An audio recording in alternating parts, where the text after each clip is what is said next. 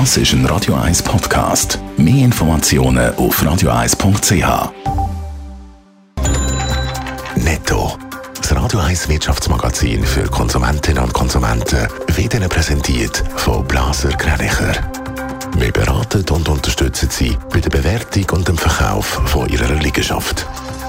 blasergreinicher.ch Adrian Sutter. Wegen Mangel an Mikrochip will die EU mehrere Milliarden Euro mobilisieren. Mit 40 Milliarden sollen verhindert werden, dass Europa gegenüber anderen Regionen wie Asien und den USA abgelenkt wird. Es soll mit dem Geld Art europäisches Wirtschaftssystem für Mikrochip aufgebaut werden. Der Forschungsminister Guy Parmelin wird sich am Donnerstag und Freitag bei Arbeitstreffen in Finnland und Deutschland für eine Teilnahme von der Schweiz am Forschungsprogramm Horizon einsetzen. Die Schweiz wird grossenteils ausgeschlossen, nachdem das Rahmenabkommen mit der EU gescheitert ist. Wenn es zum russischen Einmarsch kommt, drohen die USA und Deutschland mit harten Konsequenzen. Das haben der Bundeskanzler Olaf Scholz und der US-Präsident Joe Biden nach dem gestrigen Treffen betont. Unter anderem wäre das auch das Ende für die Pipeline Nord Stream 2. Die Hypothekarzinsen in der Schweiz sind so hoch wie seit vier Jahren nicht mehr. Und die Zinsen für die in der Schweiz beliebte zehnjährige Festhypothek steigt sogar noch weiter. Adrian Sutter, das zeigt eine neue Analyse von Moneyland. Ja, die Richtzinssätze sind Mitte Dezember 2021 außergewöhnlich stark gestiegen. Die Festhypotheken haben dort noch einen Stand von 0,97 Prozent. Jetzt sind es bei 1,28 Prozent.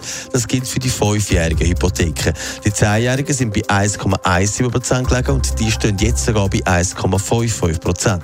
Es gibt auch grosse Unterschiede zwischen den Anbietern, schreibt Moneyland. So beträgt die Differenz zwischen dem günstigsten und dem höchsten Zinssatz 0,69 Prozent. Kann man da schon einen Ausblick wagen, wie sich das weiter verändern könnte? Die US-Notenbank dürfte in diesem Jahr die Zinsen mehrfach anheben, so wird es erwartet. Aber während äh, die Europäische Zentralbank und auch die Schweizer Nationalbank da nichts planen, geht es äh, dort eben nicht vorwärts. Besonders bei der Schweizer Nationalbank besteht wenig Druck, weil die Inflation vergleichsweise tief ist. Das bedeutet auch, dass der Aufwärtstrend bei den Hypothekarzinsen beschränkt ist, aber die Richtung zeigt nach wie vor gegen oben. Netto. Das Radio 1 Wirtschaftsmagazin für Konsumentinnen und Konsumenten.